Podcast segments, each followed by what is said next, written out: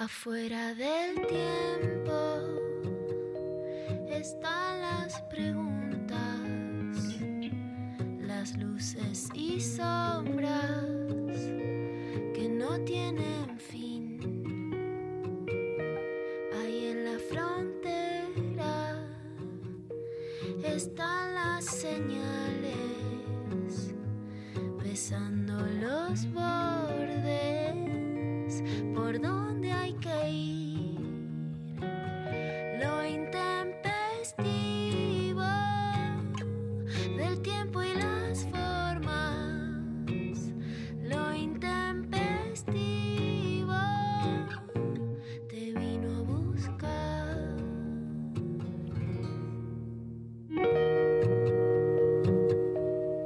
Valenzue- Valenzuela? No queremos ser Valenzuela. Hola Dari, ¿cómo estás? Hola, mi amor, ¿qué comes? Una tostada y una pera y un café. Amo. Sí. Eso en, Va- en Valenzuela no lo vas a poder En hacer. Valenzuela no lo vamos a conseguir. Valenzuela es una vieja que estaba protestando y en vez de decir no queremos ser Venezuela, dice no queremos ser eh, Valenzuela. Pero me parece como, yo no lo tomaría a la chacota, me parece que, o sea, na- que A ver, no, que tenemos que investigar quién es Valenzuela. Para mí está diciendo una gran verdad la señora, puede ser el ¿Entendés? 23 de febrero. que se llama Diego Valenzuela. Sí, Diego Valenzuela. ¿Tenemos el audio, eh, Pablo? A ver.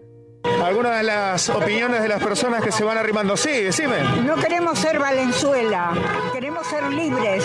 No quiero ser Venezuela. Valenzuela, Valenzuela. Valenzuela, queremos ser libres. La libertad se defiende con todo. La bandera está adelante. La bandera primero. Muchísimas gracias. No, para mí es más serio de lo que estamos pensando, porque eh, hay una contraposición entre ser Valenzuela y la libertad. A mí me parece que, digamos, eh, También está María Valenzuela, la actriz, es cierto eso. Una mujer que últimamente la estuvo pasando mal, está comprometida. ¿en Salud. serio? Sí. Entonces, o sea, hay que, hay que ir armando. Es un rompecabezas que hay que ir armando. Claro, boludo, total. Investiguemos, por ejemplo, qué obras de teatro, qué películas, qué, qué programas de televisión hizo eh, María Valenzuela, porque Pan ser caliente. pan caliente. Como pan caliente hacía, eran tres panaderas, que eran eh, Mirta Busnelli, Marita Ballesteros y ella. Y tenían una panadería. La gente sabe de lo que hablo, Darío. Yo me creé, yo me, me crié mirando estas novelas. Pero Martín Rechimusi, puede Sí. ser, puede ser que lo que esté queriendo decir la señora es que no quiere que seamos panaderos, ¿entendés? O no quiere que, claro, o no quiere que seamos Valenzuela porque quiere que seamos ballesteros. Exacto. Ahí está. Me gusta, ¿eh? O también el significante Valenzuela. ¿Qué, qué apellido, de dónde mierda es Valenzuela? ¿Qué origen tiene? Todos los apellidos son judíos, al final, porque todos derivamos de Adán y Eva. Como siempre ustedes, mira, am- amarrocándose todo, hasta los apellidos, ni saben bien para qué, pero se lo que glotonería. Todo, todo. Escúchame, me pones el audio de nuevo porque hay algo en el voz. La otra vez mi psicólogo me dijo, no escuches los contenidos de las palabras, escucha los tonos, Darío. A ver, escuchemos el tono. Algunas de las opiniones de las personas que se van arrimando. Sí, decime. No queremos ser Valenzuela, queremos ser libres. No quiero ser Venezuela. Valenzuela, Valenzuela. Valenzuela, queremos ser libres. La libertad se defiende con todo. La bandera está adelante. La bandera primero. Muchísimas gracias. Valen, viste como que dice Valenzuela. Valenzuela, corrige. Eh, y también el asunto de que toda la manifestación de mierda siempre con la bandera, porque ellos no tienen tampoco eh, simbología propia para salir a defender la libertad. A esta altura la libertad en sí tendría que tener su propia bandera, pero ya sería sujetarla. Estás tremendo hoy, ¿eh? Estás, estás muy, muy politisch. Porque fue mi cumpleaños, Darío, y me gustaría que se me homenajee en Pero- este programa. Yo te mandé un mensaje.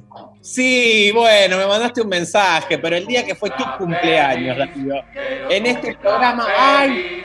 Que los cumpla. Gracias a la gente de. Odio, odio esa canción que deja el nombre vacío, como es, es feliz cumpleaños a los muertos, ¿viste? Que los cumplas, me chupa un huevo quién, está diciendo, ¿entendés? Como usalo para quien quieras, es como absolutamente despersonalizado, es lo peor que te pudieron haber hecho, Rechi. En el Perdón. método YouTube debe haber un sistema que vos ponés Feliz cumpleaños Darío y la deben cantar con Darío. Feliz cumpleaños Martín y debe decirse, lleno.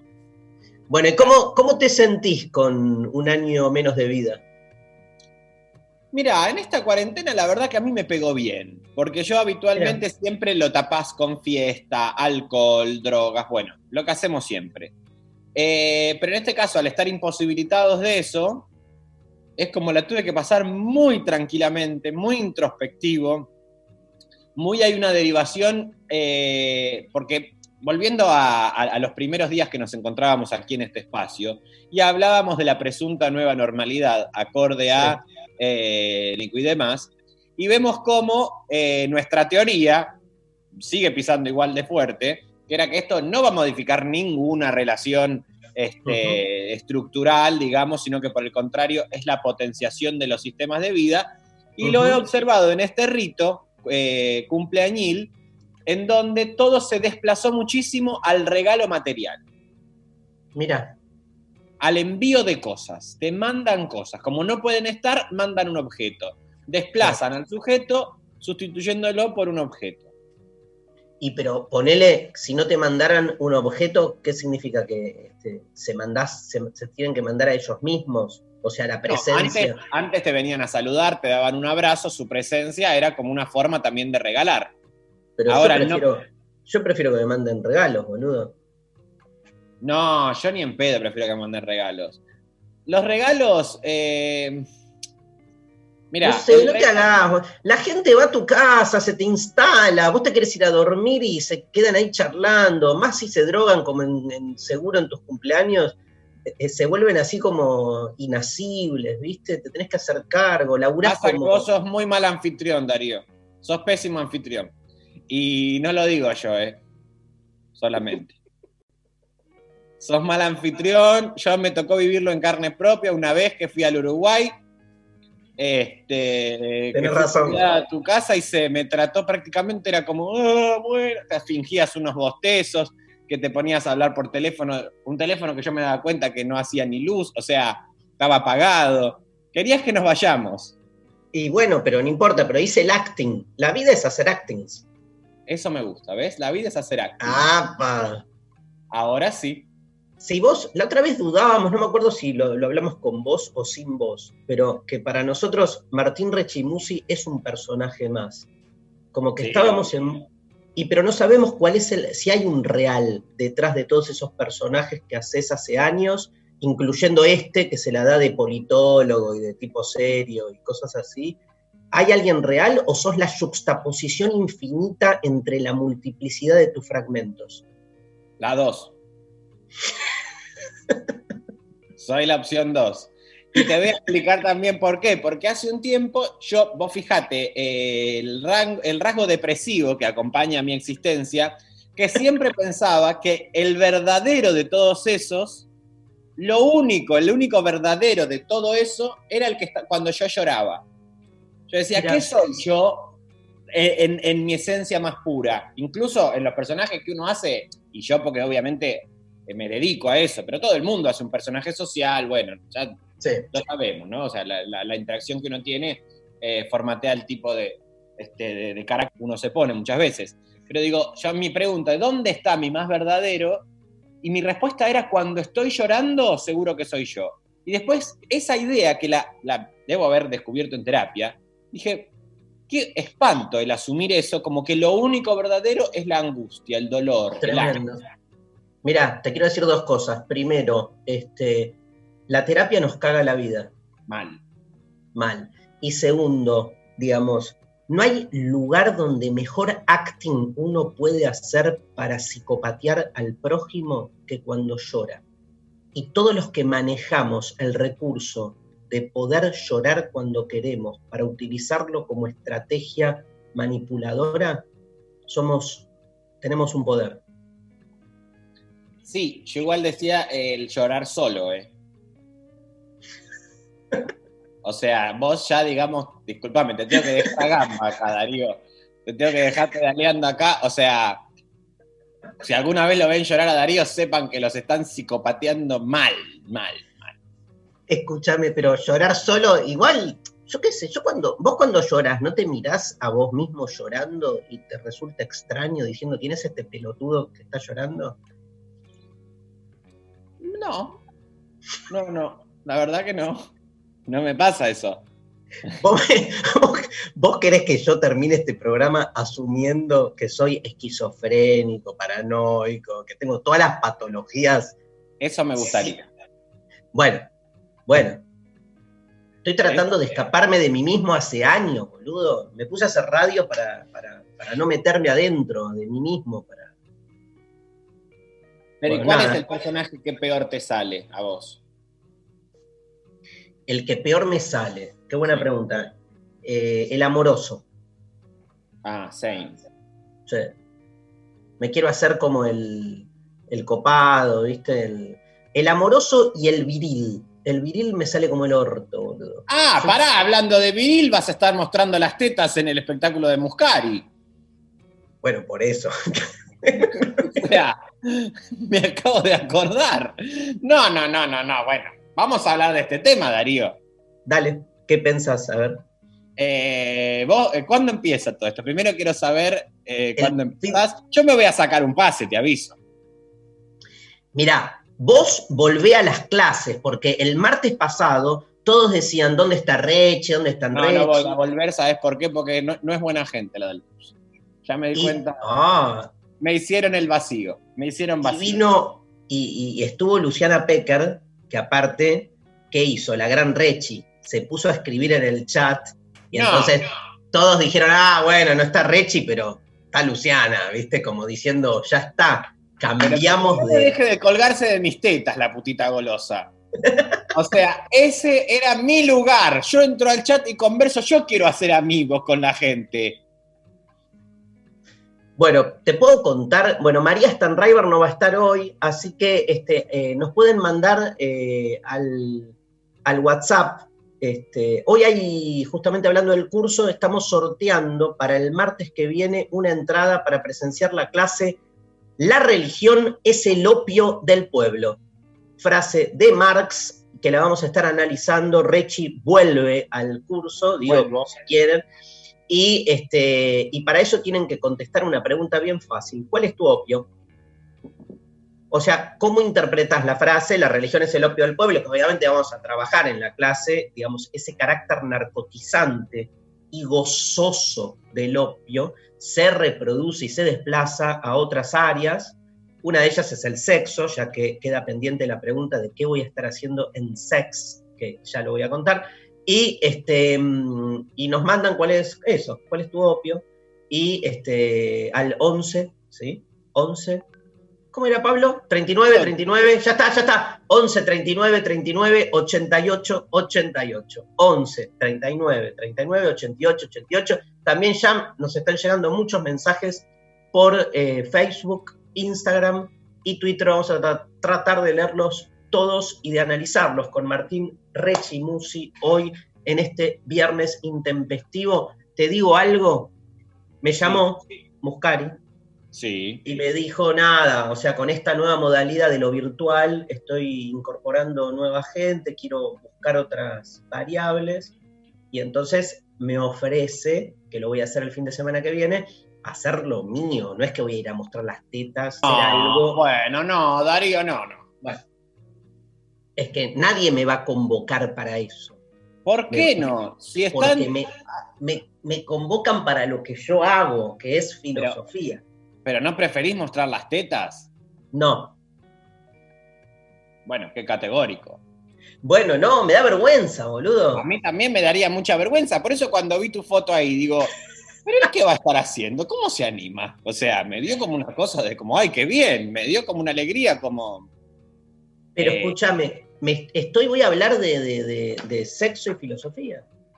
Pero la gente ahí está caliente con la chota en la mano. Yo no sé si vos sabés, y vos le vas Lo a ir a hablar de Sócrates y Platón, y la gente va a estar A humectada. mí me hablas, a mí me hablas de Sócrates y Platón y yo acabo, boludo. Bueno, pero esa es tu patología. Bueno, pero por ahí, de este modo, lo que están buscando es atraer un público patológico, digamos, Ah. que se enganche con otra cosa. Yo, Yo pensé te que digo. vos estabas insertado para estirar el límite de todas las actividades y ritualidades sexuales posibles. Bueno, lo que pasa es que está, hay una duda, o sea, queda como no saben qué voy a hacer. Después cuando vean que voy a estar sentado acá, con los libros atrás, diciendo, dice Platón en el banquete que amar, no sé qué, van a decir, para esto. Esto, Y- dice el filósofo. Claro, pero no, pero no podés vestirte leather, algunos cueros, comerte Me- me- un caracol, Estoy negociando. algo negociar. No, no, pero... no. Muscari, va a querer, Muscari va a querer que te metas un plomero en el ano, porque él es así.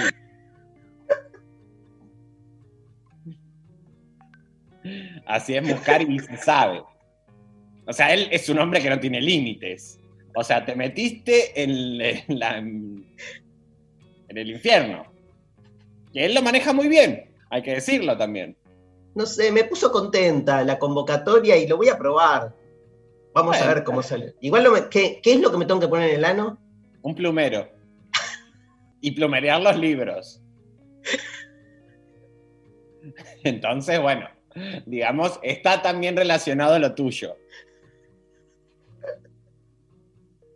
Es de alguna manera sacar el polvo, despol... o sea, el- ¿no? Sacarle el polvo al libro, todo lo que está ahí en danza.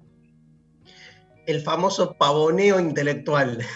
El pavoneo, o sea, lo que se llama el pavoneo anal intelectual. Escúchame, ¿cuál es tu opio? La religión es el opio del pueblo. ¿La conocías la frase? ¿La estudian ahí o son todos de la derecha liberal, analítica, positivista en ciencia política de la UBA? Mm, yo ya no me acuerdo. Yo hoy me preguntás y yo siento que ni fui a la facultad porque la verdad que yo me he olvidado absolutamente todo. Pero mi opio es, bueno, obviamente los opiáceos en sí, o sea, te fumo una marihuana, te tomo una bebida, me drogo con algo, sí. Pero después, si la pregunta se extiende un poquito, eh, creo que ya es eh, la terapia, es mi opio.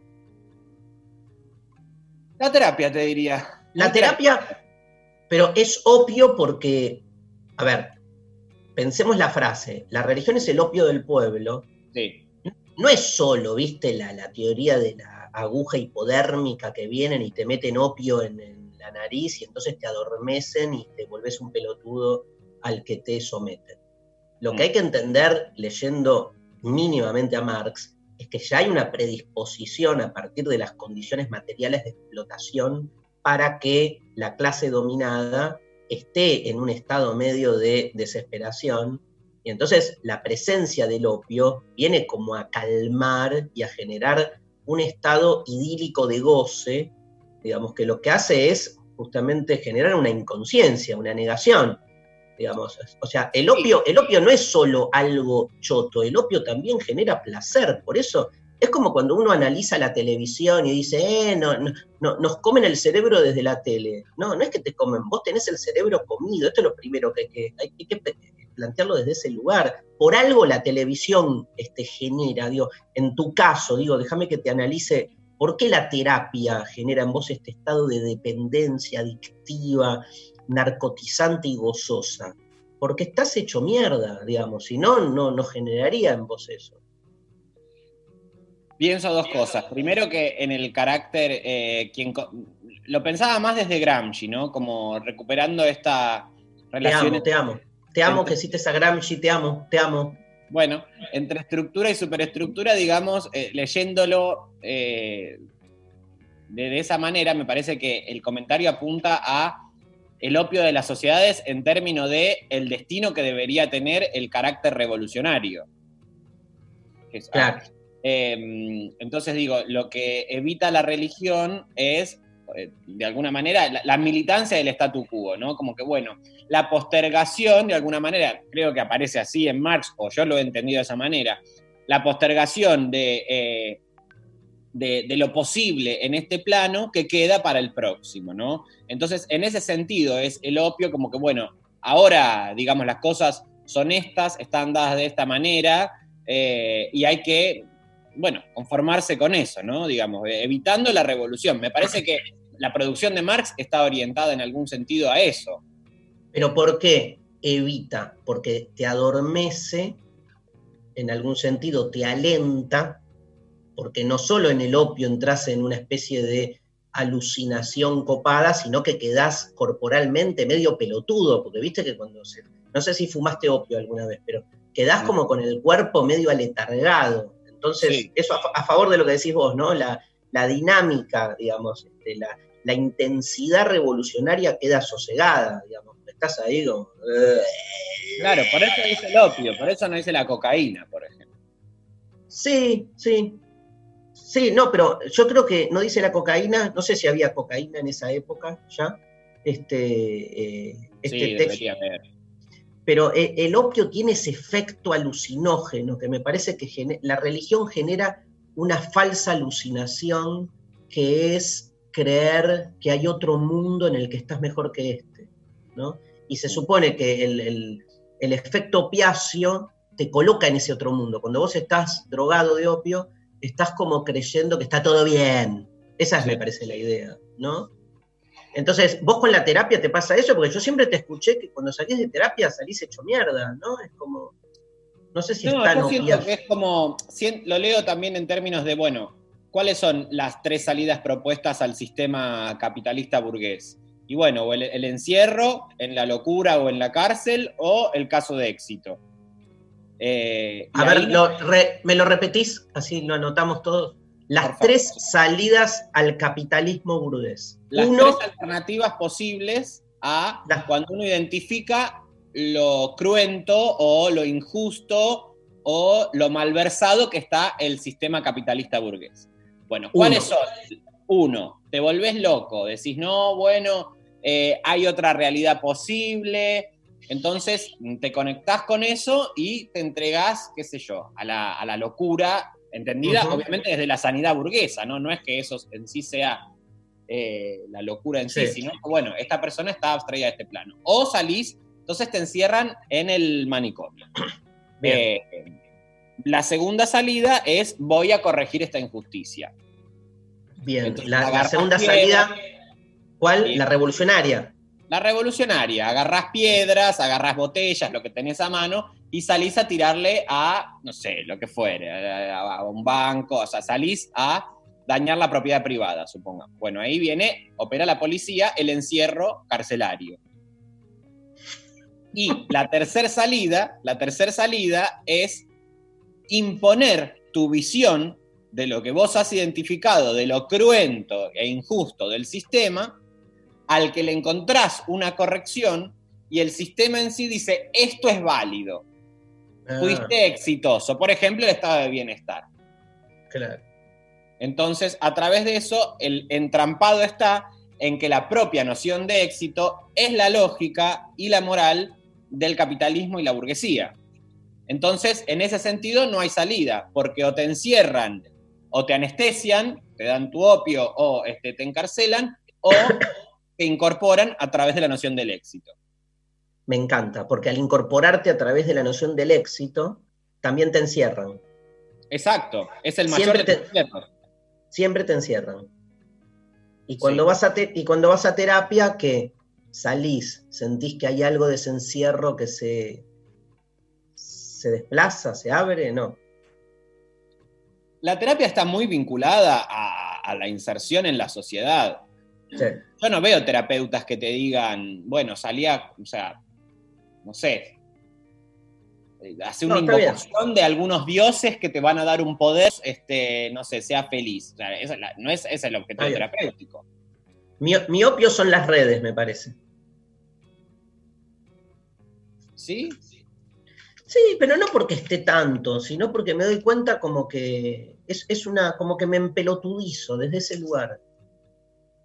Me quedo y me quedo así con el dedo. Claro, pero claro, sí, tenemos. está bien, son dos, dos eh, acepciones distintas a lo que leímos de la frase. Vos lo asociás Total. más a ese placer de. y yo más tipo al carácter eh, marxista revolucionario de qué es lo que evita que uno salga a, a enloquecer cuando ve, no sé, la injusticia, el dolor, lo que fuere.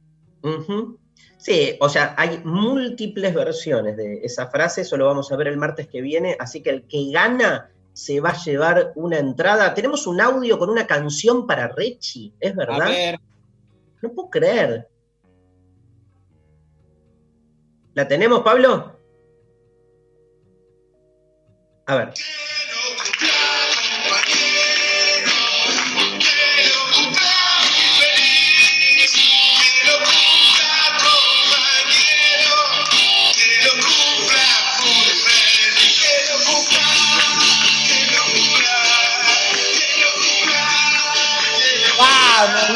¡Soya! ¡Sí, sí! Negro, ¿cuántos ¿Qué años pasa, cumpliste? ¿Cuánto, ¿Cuántos años cumpliste? ¡Ah! ¡Oh, oh!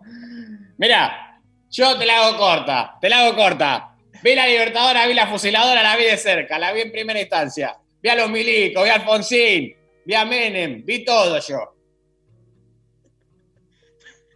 ¿Te regalaron ahí en la oficina los de despacho, los de mesa de entradas? ¿Te hicieron algún regalo? O... Y estamos con un tema con eso. Porque vos sabés que acá eh, lo que nosotros hacemos es que antes de la pandemia poníamos, para los regalos generales del mes, poníamos todos la cuota pan, la que llamábamos la cuota pan, que eran 500 pesos cada uno. ¡Eh!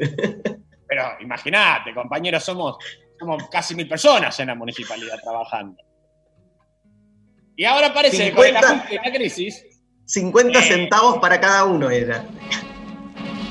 bueno, tampoco te, te mofés, compañero. O sea, era lo que se puede, pero no ponemos. Todos ponemos, Claro. todo vuelve. El sistema todo vuelve. Pero parece ser que ahora algunos vivos, este, en la pandemia, han bajado el monto y están No. poniendo 300, porque dicen que no pueden. Ahora yo, que puse 500 para los cumpleaños de los demás.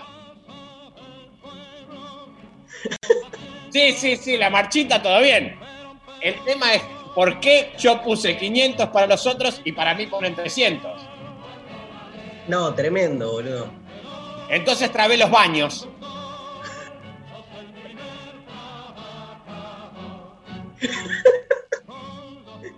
Una resolución peronista.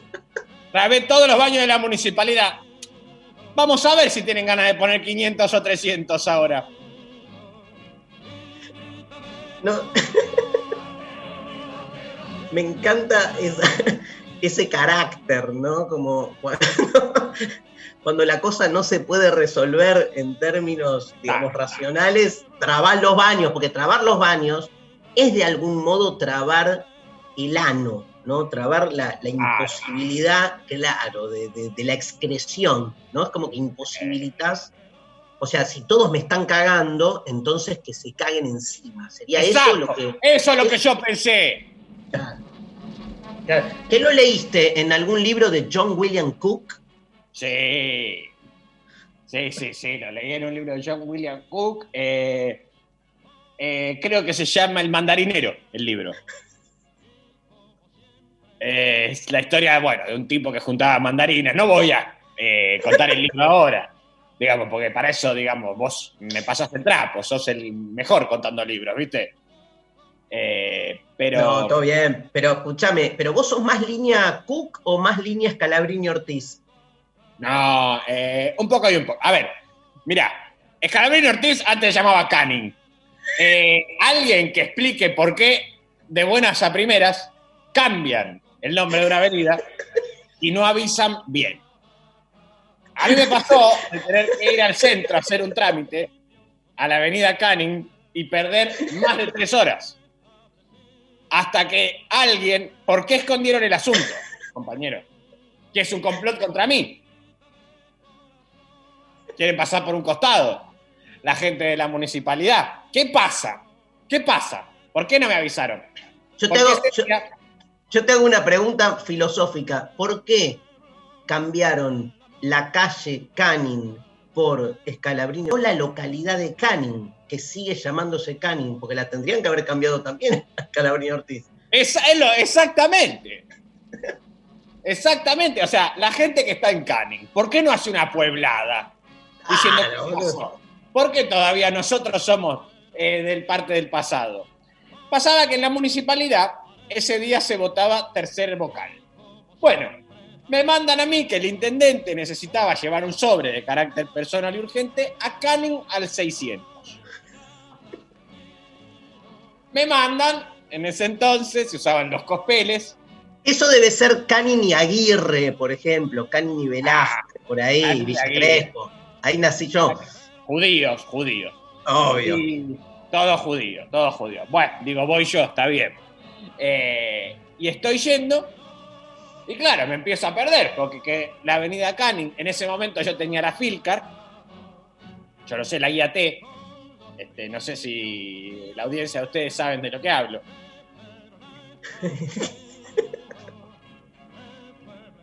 Antes de Google Maps estaba la guía T. Ahora, la gente de Guía Filcar cambió eh, hoy día eh, Canning por.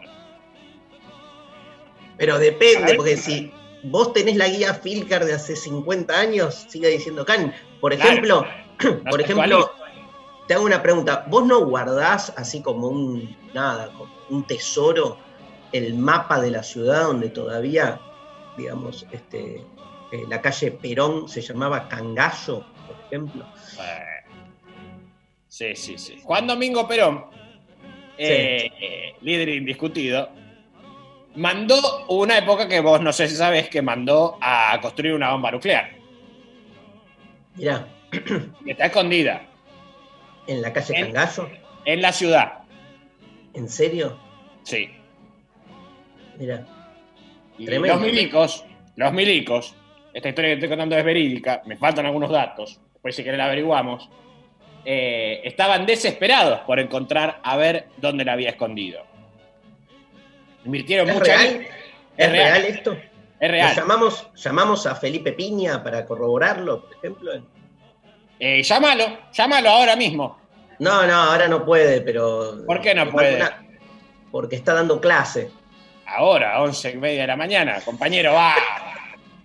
Vamos, compañero, no nos dejemos tomar el pelo. Si somos todos compañeros y se lo llama, tiene que estar ahí disponible, compañero. No, no, pobre. Escúchame. Esperá, ¿y qué pasó con la bomba? No, no, eh, todavía no hay novedades. Pero hay que preguntarle al chico Piña. Le vamos a preguntar. Che, gracias, negro. Sos un. Por sos nada, un grosso. querido. Este, vamos a escuchar. Este, negro, ¿qué querés escuchar? Eh, ¿R-E-M Eh, en el o hospicio Radio? de pastoral. No, no, no, es mira, R.E.M. o Radiohead, estoy entre los dos. O Losing My Religion o Paranoid Android. El Losing My Religion. Losing My Religion para el negro Sosa, R.E.M. en lo intempestivo.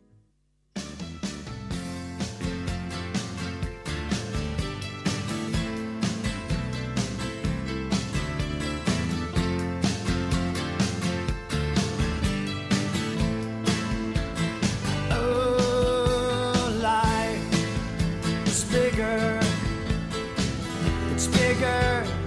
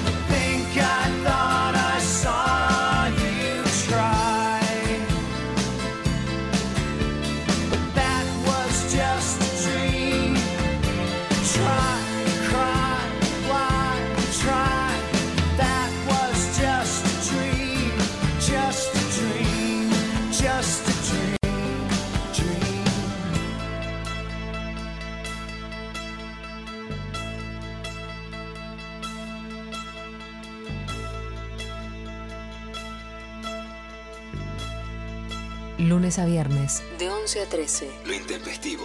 Darío Stanraiver. Luciana Pecker. María Stanraiver. Esperar. Bancar. 937. Nacional Rock. El coronavirus produce una enfermedad respiratoria leve, que solo en algunos casos puede complicarse. Se transmite por vía respiratoria cuando el contacto es cercano.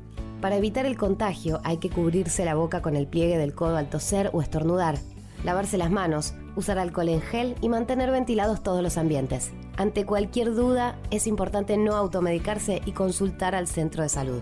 Para más información, entra en www.argentina.gov.ar o llama al 0800-222-1002.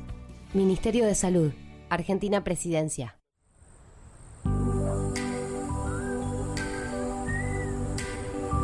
Ese espacio entre el sueño y la vida real.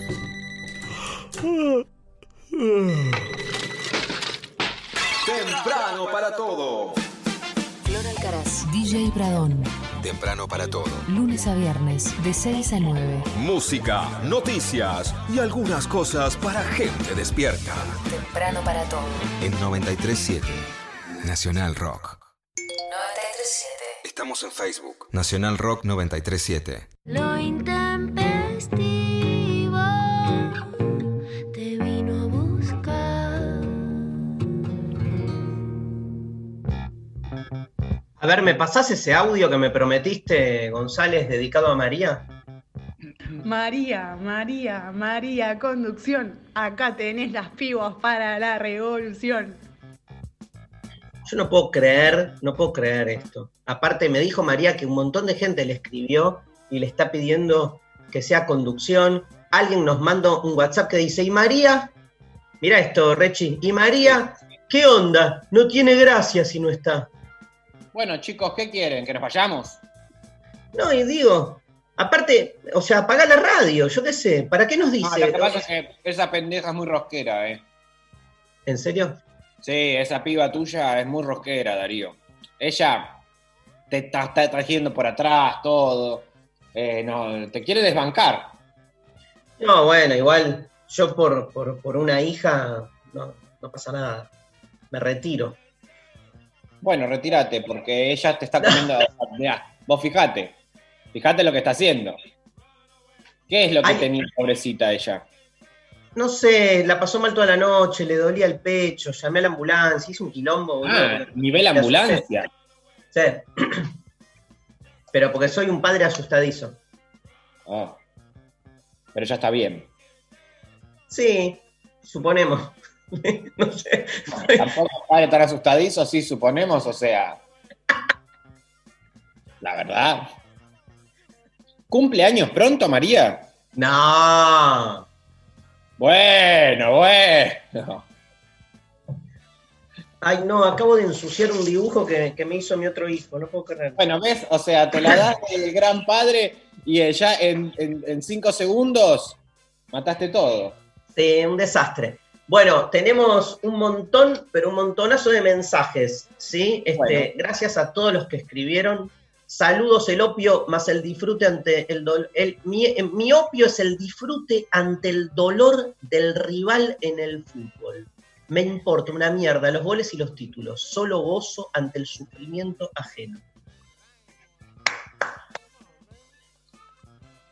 ¿No aplaudís? No sé qué decirte, no, la verdad que no aplaudo. Bueno, Porque la verdad, el fútbol no fue eh, pensado para eso. el fútbol es el gran opio de nuestro tiempo. Es el, no, de nuestro tiempo no. Ya no. ¿Qué? Vos decís que ya no hay. Y vos fijate cómo la pandemia pudo surfearse. El fútbol no para de perder hegemonía, te aviso. Antes porque era de las cuatro o cinco cosas disponibles que había para matar el tiempo. Ahora, no digo que- desaparezca, no digo que desaparezca, pero sí que las fuentes de interés y atención han migrado y son mucho más complejas, tienen otras características, entonces el fútbol ahí pierde el territorio.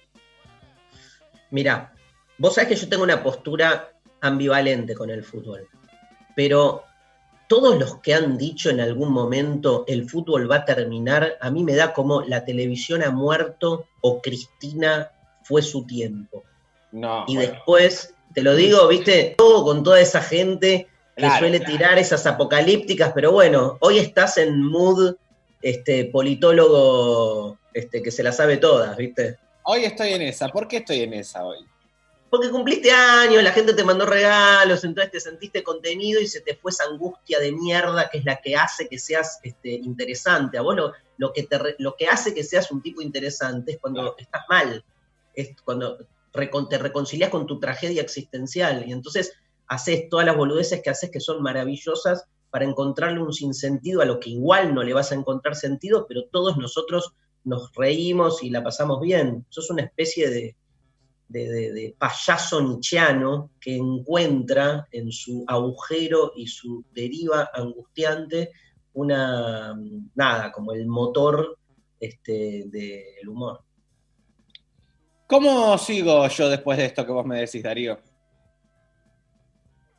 Decime. Primero, no tenés por qué creerme todo lo que digo. Yo te creo igual. Eso me dijo mi psicólogo. Mi psicólogo me está diciendo muchas cosas. Yo le digo, mucha terapia. estoy haciendo demasiada. Entonces le dije, no, porque lo que pasa es que una persona con la que tengo un problema me dijo esto. Y él me para en seco y me dice, ¿y vos la crees? Y yo le digo, ¿por qué no le voy a creer a alguien? Y me dice, porque nadie dice lo que realmente piensa o siente. Le pagué, boludo. Eh, debe ser difícil ser tu terapeuta también, hay que decirlo. No debe ser fácil ser tu terapeuta porque vos todo el tiempo una triquiñuela que te dice esto, pero es No, todo. no. Dije la verdad sobre que, que- que vos rendís más creativamente cuando la pasás como el orto. Eso, absolutamente. Lo que pasa es que yo no puedo vivir así. Y bueno, pero es, me- es mejor, te digo, es mejor que hagas humor a que, a que te pases todo el programa comiendo, boludo. ¡Pará de comer! No, estoy ahora tomando un mate cocido.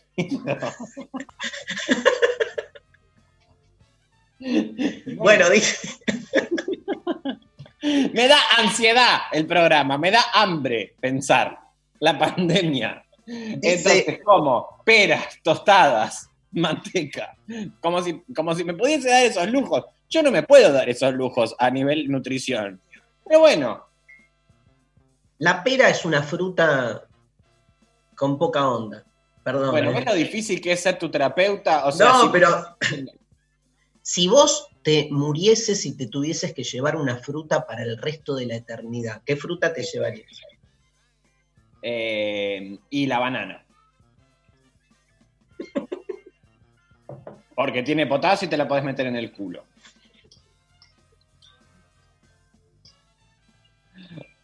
¿El potasio le hace bien al ano? No. El potasio es, es bueno, te lo comes.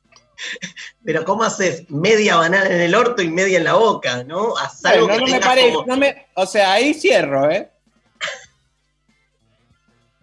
Salvio, salvio, salvio.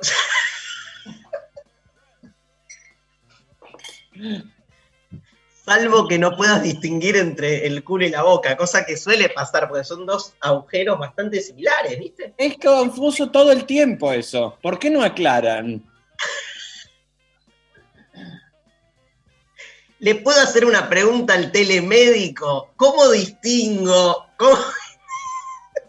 entre el culo y la boca, telemédico? La diferencia entre el culo y la boca tiene que ver necesariamente con una posición subjetiva. Hay mucha gente que caga por la boca. La nata. La nata. Caga por boca.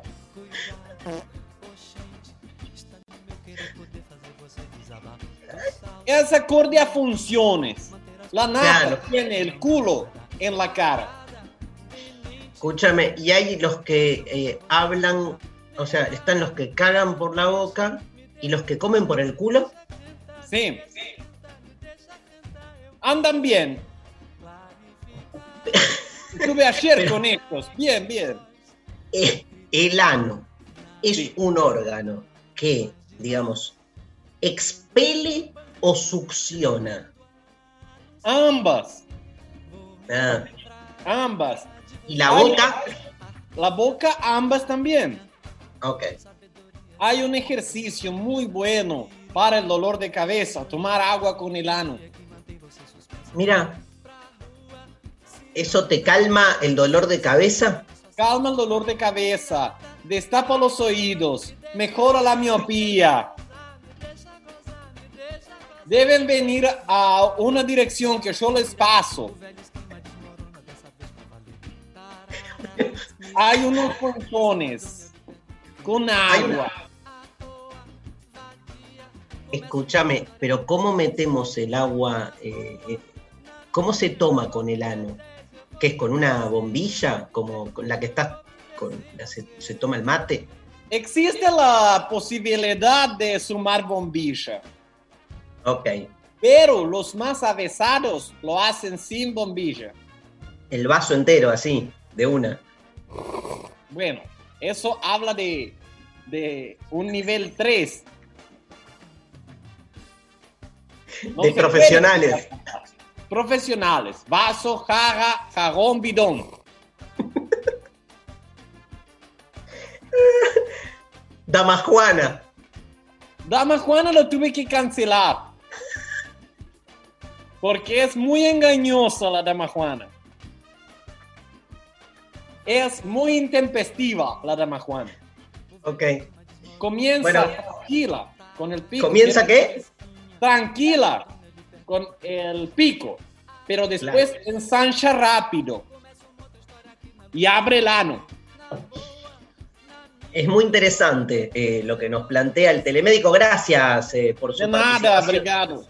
No lo quiero, este, por ahí lo, lo llamo más tarde. Sigo leyendo un par de mensajes y me quiero escuchar la, la de Radiohead. ¿Me la preparás? Este, una de mis canciones favoritas. Em, hola, lo intempes, mi opio es Internet en general, dice Celeste. Internet como fuente inagotable de conocimiento, la red de redes cuyo inconsciente sería la Deep Web. Eh, Darío, vestite de cuero para sex y me suscribo. Ahí Saludos y besos al negro Sosa.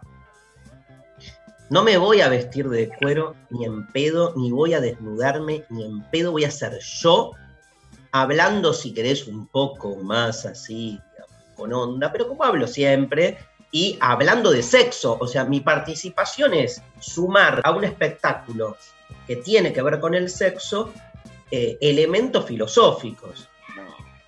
Bueno, es, es así, no sé, ¿qué esperan? O sea, Es no una es que me- decepción. Yo quería verte meterte un puño en la boca. Bueno, Eh, no. yo sé- bueno, que devuelvan la entrada entonces. No, no, porque nadie prometió otra cosa, en ningún Sí, lado. se dice. prometió eso, Darío, de, de alguna u otra manera se prometió que la gente te iba a ver las tetas de una, de una buena vez. Bueno, voy a ver, por ahí me animo. Una teta mostrar. Chicos, buen día. Mi opio es la búsqueda del saber a través de la ciencia. No, ¿qué es eso? ¿Quién mandó eso? Pedro Kant. Es un estudiante de ciencia política de la Facultad de Ciencias Sociales. Qué pesado, ¿qué es? La búsqueda por alcanzar un mayor grado de conocimiento me motiva y al mismo tiempo me pone neurótico al darme cuenta que nunca voy a conseguir el objetivo final. Abrazo grande de un peroncho y estudiante de ciencia política. No, son todos nerds acá, todos quieren quedar bien. Hola, hermosos Darío y Rechi. Soy Cari. Para mí, mi opio es hacer actividad física hasta quedar matada y sentir una sensación de agotamiento feroz y tirarme a la cama como flotando muy feliz. Es muy placentero. Bueno, eso no está nada mal. Te No. digo, me encantaría tener algo de eso. La verdad que yo estoy muy sedentario. Pero viste que el opio tiene que ver siempre con, como, con un estado que de algún modo te altera. Es un estado de alteración que no te hace ver la realidad y pasarla mejor. La religión, en el- la frase de Marx, parecería tener que ver con eso, como que crees en Dios, crees en el amor de Jesús y todo eso, entonces no te das cuenta que te están cagando, básicamente, porque admitís o naturalizás que ese estado de sumisión es algo bueno. Algo de eso también hay, ¿no? Como que el opio inhibe la conciencia o la desplaza. En vez de darte cuenta que te están explotando, te crees que, ¿viste la frase bienaventurados los pobres porque de ellos serán el reino de los cielos? Es como que, entonces, sé pobre, fumate este opio, que es el opio de pensar que en el cielo, por ser pobre en la tierra, vas a estar mejor. Entonces, pero esto también habla de algún modo, es, es toda una postura en relación a la droga, como que entonces, digamos, porque también uno puede discutir hasta... Uno puede discutir la cuestión de la alteración en relación a las drogas. Sí. Es como, lo dejo para después porque ahora tenemos que ir a la pausa, pero es como que en la frase se pone mucho el acento. Lo que de opio tiene el dispositivo político y no se discute cómo se está tomando o cómo se está definiendo la acción de las drogas. Se da por supuesto que la acción de las drogas siempre es que altera, que es narcotizante, que este, te- ¿entendés? O sea, Sí, y a mí me parece que hay toda otra discusión ahí que tiene que ver con, digamos, o sea, la frase, hoy podríamos decir la religión es el clonazepam del pueblo. Claro, pero cambiaría rotundamente el sentido. El sentido, total. Bueno, hay un montonazo de mensajes, pero prometemos seguir leyéndolos después. Nos vamos con Radiohead, una de mis drogas. Paranoid, Android, y volvemos en lo intempestivo.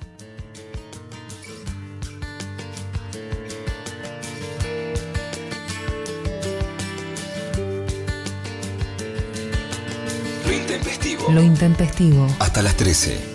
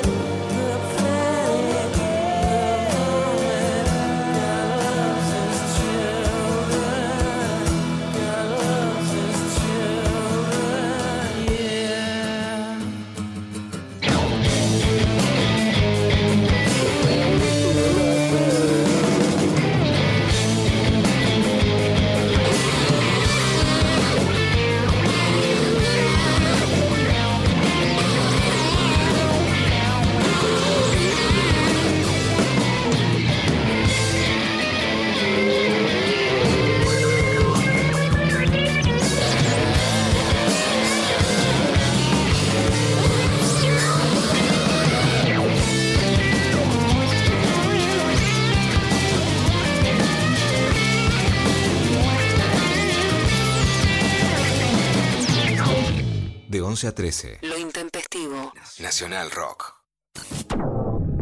Tu mente, Tu no mente no responde. Nada tiene sentido.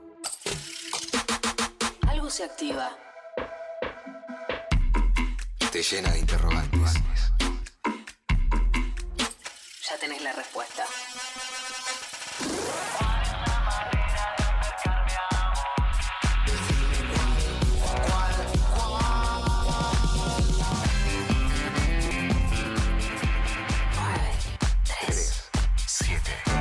Boca no hay control. Y ahora estoy tan sorprendido. 93 7. Nacional Rock. Aguanta un toque más, que ya se termina. Nacional Rock 937. Lo intempestivo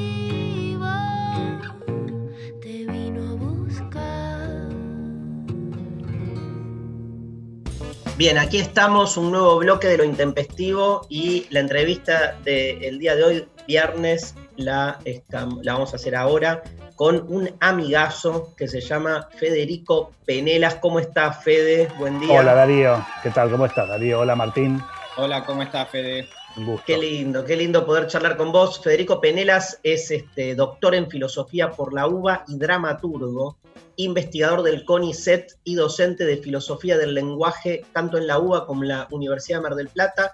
Ha dictado cursos de posgrado en diversas universidades nacionales, coeditó los libros El giro pragmático de la filosofía y Gramática, Juegos y Silencios, discusiones en torno a Wittgenstein. Fue presidente hasta diciembre del año pasado de la asociación AFRA, la Asociación Filosófica Argentina, y acaba de publicar un libro que tengo en mis manos, que me llegó estos días, increíble, que se llama Wittgenstein, que es eh, un libro de la colección este, que dirige eh, La Revuelta Filosófica, que dirige Lucas Suárez, este, que es una colección de libros en la cual este, académicos argentinos eh, de, trayectoria, de renombre y muy especializados en el estudio de un autor, hacen como un libro entero que está dividido en dos. Una primera mitad hacen una introducción sobre el autor en un lenguaje, no es divulgación en sentido estricto, pero sí con el intento de allanar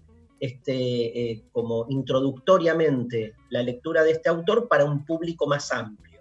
Y después una selección increíble y maravillosa de fragmentos de estos autores que permiten para aquel, digamos, que, que tiene ya, digamos, un acostumbramiento, una lectura medianamente universitaria, digamos, poder decir, bueno, quiero entrarle a Nietzsche, a Derrida, a Epicuro, un montón ya, y acaba de salir el último este, libro que está dedicado a Ludwig Wittgenstein, que es un autor, y, y empiezo con esto, Fede, porque vos, digamos, casi como que te acompañó, yo me acuerdo cuando, bueno, a Fede yo lo conozco de haber cursado la carrera juntos, él después este, continúa haciendo cosas serias en el mundo de la filosofía, este, de hecho este, trabaja, en, ahora nos vas a contar, en una cátedra y siguió la carrera de investigador, de académico, este, y me acuerdo en esa época de otra gente, digamos, también que, este, amiga, que uno decía, ahí, ahí, ahí va caminando Hegel, y en realidad era un compañero nuestro, pero claro, era uno que no hacía otra cosa que leer a Hegel y presentaba ponencias sobre Hegel, entonces decís, el chabón le dedicó la vida a estudiar a un tipo. Bueno, yo sé que vos, Fede, con Wittgenstein tenés una relación casi amatoria, te diría. O sea, es, es como una pareja, digamos, porque lo has leído. Me imagino que te has enamorado de Wittgenstein, porque además leyendo tu introducción, que es fascinante, ¿eh? es una delicia lo que escribiste, incluso corriéndote de, de, del tono más académico, metiéndole mucha poesía, la verdad que es este, hermoso. Bueno, hay algo de eso. ¿Cómo es tu relación de amor-odio con este, Ludwig Wittgenstein? Y contanos un poco por qué Wittgenstein. Bueno, en, en realidad, eh, como sabés, nos conocemos hace tanto, Darío. Eh, mi gran amor en realidad ha sido siempre Richard Rorty, filósofo estadounidense de la segunda mitad del siglo XX, del último tercio del siglo XX, principio del siglo XXI. Pero sí, Wittgenstein estuvo siempre como en el trasfondo. Yo no, soy un escola, un estudioso eh, Wittgensteiniano, Pero la idea fue de Lucas, de Lucas Suárez, que, está, que dirige la colección, y que creo que Lucas, eh, a la hora de seleccionar a quienes eh, hagamos cada uno de los, de los volúmenes, pensó en dos cosas. Uno, un corte generacional, me parece.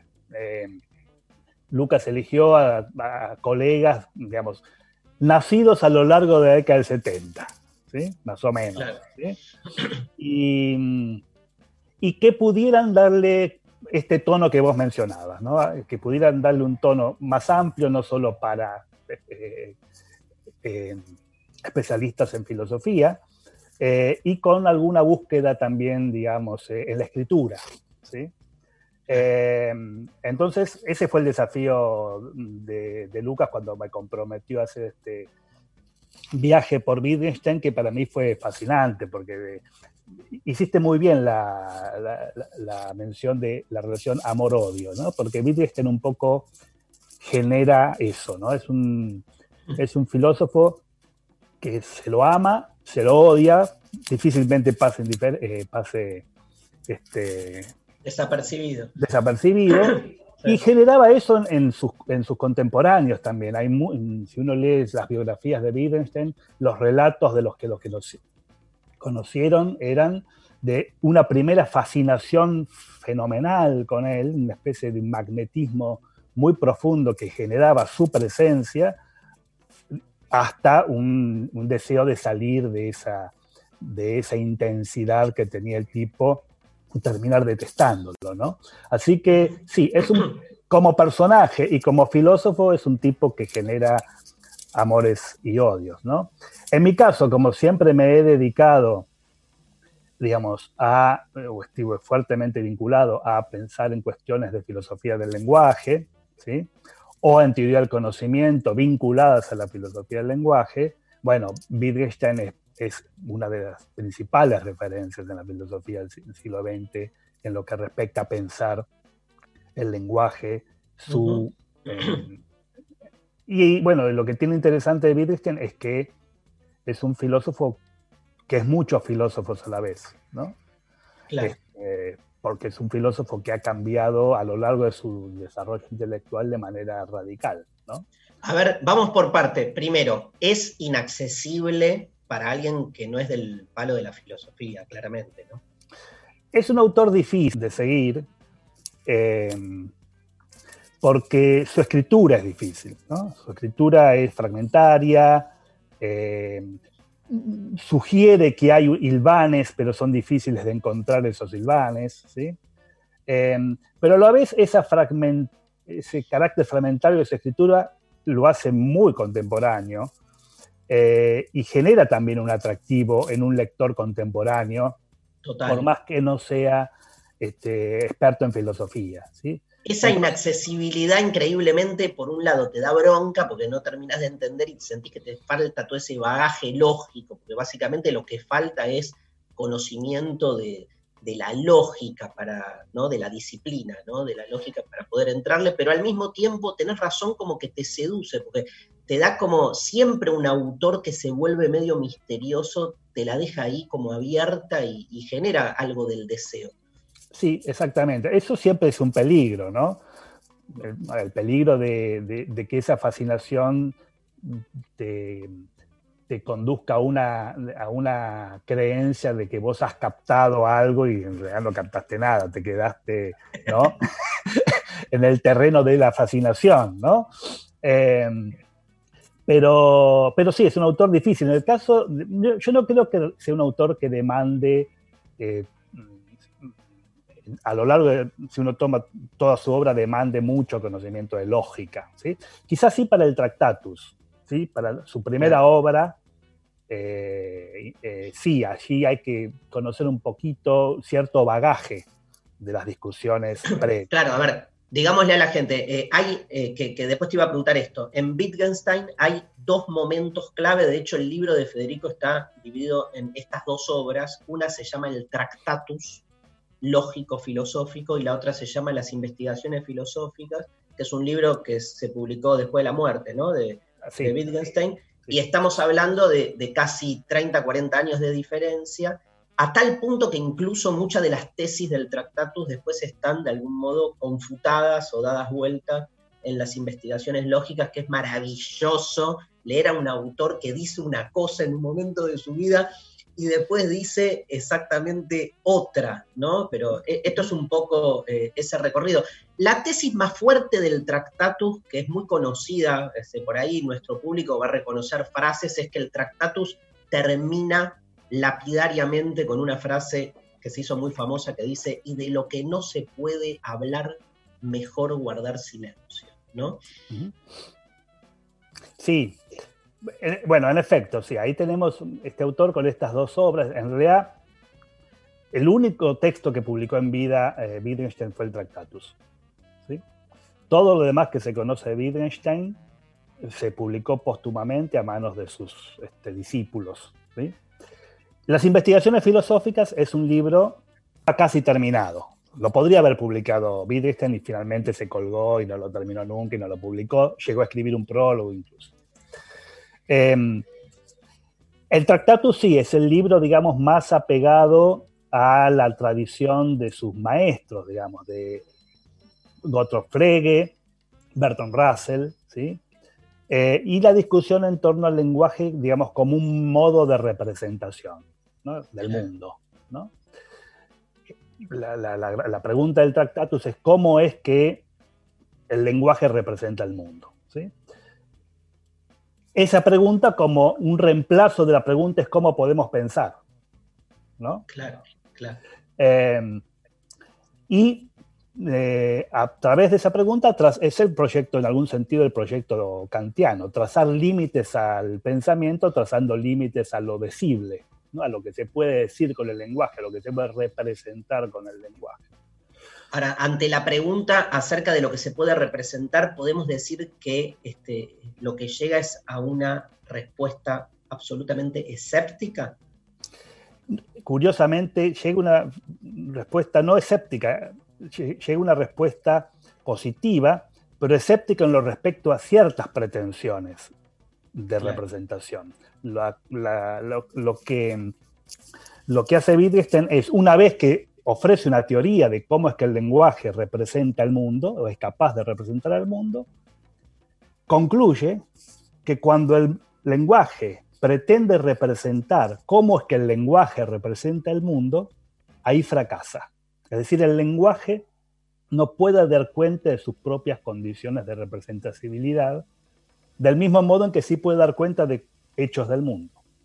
Entonces, el lenguaje no puede, eh, fracasa al pretender decir cómo es que el lenguaje dice. Esto ya estaba en Frege, esto ya estaba en Frege en realidad. La cosa ah, notable de Wittgenstein es que recordad que el Tractatus Wittgenstein lo escribió estando eh, de voluntario en la Primera Guerra como... Te iba, te iba a preguntar eso. ¿Es, ¿Es cierto que escribió este libro en la trinchera ahí mientras estaba luchando, iba escribiendo, iba tomando nota? Sí. Eh, tomaba notas, están sus diarios filosóficos y su diario personal durante la guerra. El diario personal lo escribía con un código, en papeletas, de un lado el diario filosófico y del otro con un código el diario personal. Tremendo. Y estuvo en combate, en combate pudo haber perdido la vida. eh, y luego estuvo prisionero en Italia en un campo de prisioneros. Ahí, ahí terminó de organizar el material. ¿sí? Primera guerra hablamos, ¿eh? Primera No Guerra segunda. Mundial. Primera Primera guerra. Guerra como voluntario del ejército, del ejército del Imperio Austrohúngaro. Y él se fue a la guerra pensando que él era un ciudadano de su patria y no podía permitirse no estar en la guerra mientras otros con- conciudadanos iban a la guerra y morían en la guerra. ¿sí? Eh, no había una, una- una- un, un gran patriotri- patriotismo, digamos, austríaco, aunque hay algunas notas que en esos diarios que dan cuenta de que la- lo alemán se puede perder en esta guerra y eso sería este, lamentable. Pero eh, lo notable con respecto a esto que vos decís de lo que no se puede decir, es que esa idea de que lo que no se puede decir es cómo el lenguaje logra decir, que ya estaba en Frege de alguna manera, eso me lo enseñó mi maestro Alberto Moretti, que esa idea ya estaba en Frege. Eh, Wittgenstein lo junta con sus lecturas sobre religión, sobre su- sus lecturas este, tolstoyanas, un gran lector de Tolstoy, sus lecturas de William James y su, la variedad de las experiencias religiosas. Y entonces lo junta Wittgenstein, esa tesis que de alguna manera ya estaba en Frege, no está tan claro que Wittgenstein supiese que estaba en Frege, Eh, con la idea de que también lo e- la ética, la estética y otras zonas, digamos, de lo real, para usar una expresión vaga, este, también son indecibles. ¿no? no solo la semántica, sino también la ética, la estética, etc. Y entonces la filosofía, el mejor es callar, ¿qué significa? La filosofía no tiene nada que decir allí. Claro. Por eso es un autor muy despreciado por muchos filósofos, ¿no? Porque en algún sentido el límite eh, a lo que el lenguaje puede decir es un límite también para la tentación filosófica. Esto ya estaba en Kant, ¿no? Esto ya estaba en Kant también. Bueno, todo, todo estaba ya en todo, digamos. bueno, claro, sí. En Pero algún es una vuelta- sentido. es una vuelta vía el lenguaje a algunas cosas que están en Kant, claramente, ¿no? Claro, ahora te, te pregunto, ¿y de la metafísica. Cómo se hace filosofía? O sea, vuelve de la guerra, publica el Tractatus, termina diciendo que entonces este, de lo que no se puede hablar es mejor callar. ¿Y qué hace los 30 años posteriores que, les- que le queda de su vida? Se, Bueno. se retracta de algún modo. No, bueno, no. Durante aproximadamente 10 años, un poquito menos de 10 años, se alejó de la filosofía. Bueno, él de alguna Cierto, manera, ¿no? él de alguna Va. manera cumplió con su apotegma. Se, Jardinero, ¿no? se fue, fue jardinero, fue maestro de escuela primaria y secundaria, tuvo algunos problemas allí porque fajaba, fajaba a los pibes o fajó algo- algún chico y tuvo un problema serio, que fue luego una, algo que lo torturó toda su vida, ese episodio de violencia como maestro. ¿sí? ¿Qué hizo? ¿Qué le pasó? Le los fajaba a los pibes. No. Sí, sí. Tuvo un episodio serio, muy serio, de, de, de, de- de- violencia en el social, aula. De él violento y de repudio social y demás. Y fue algo que lo persiguió eh, durante eh, buena parte de su vida, ese episodio. Y se alejó de la filosofía, pero un, un joven inglés, filósofo brillante, que murió muy, muy joven, Frank Ramsey, que fue el que tradujo el Tractatus junto con Ogden, le empezó a escribir cartas. Y lo fue a visitar a, a Austria, donde él estaba, lo fue a visitar al pueblito donde él estaba siendo maestro de escuela. ¿no?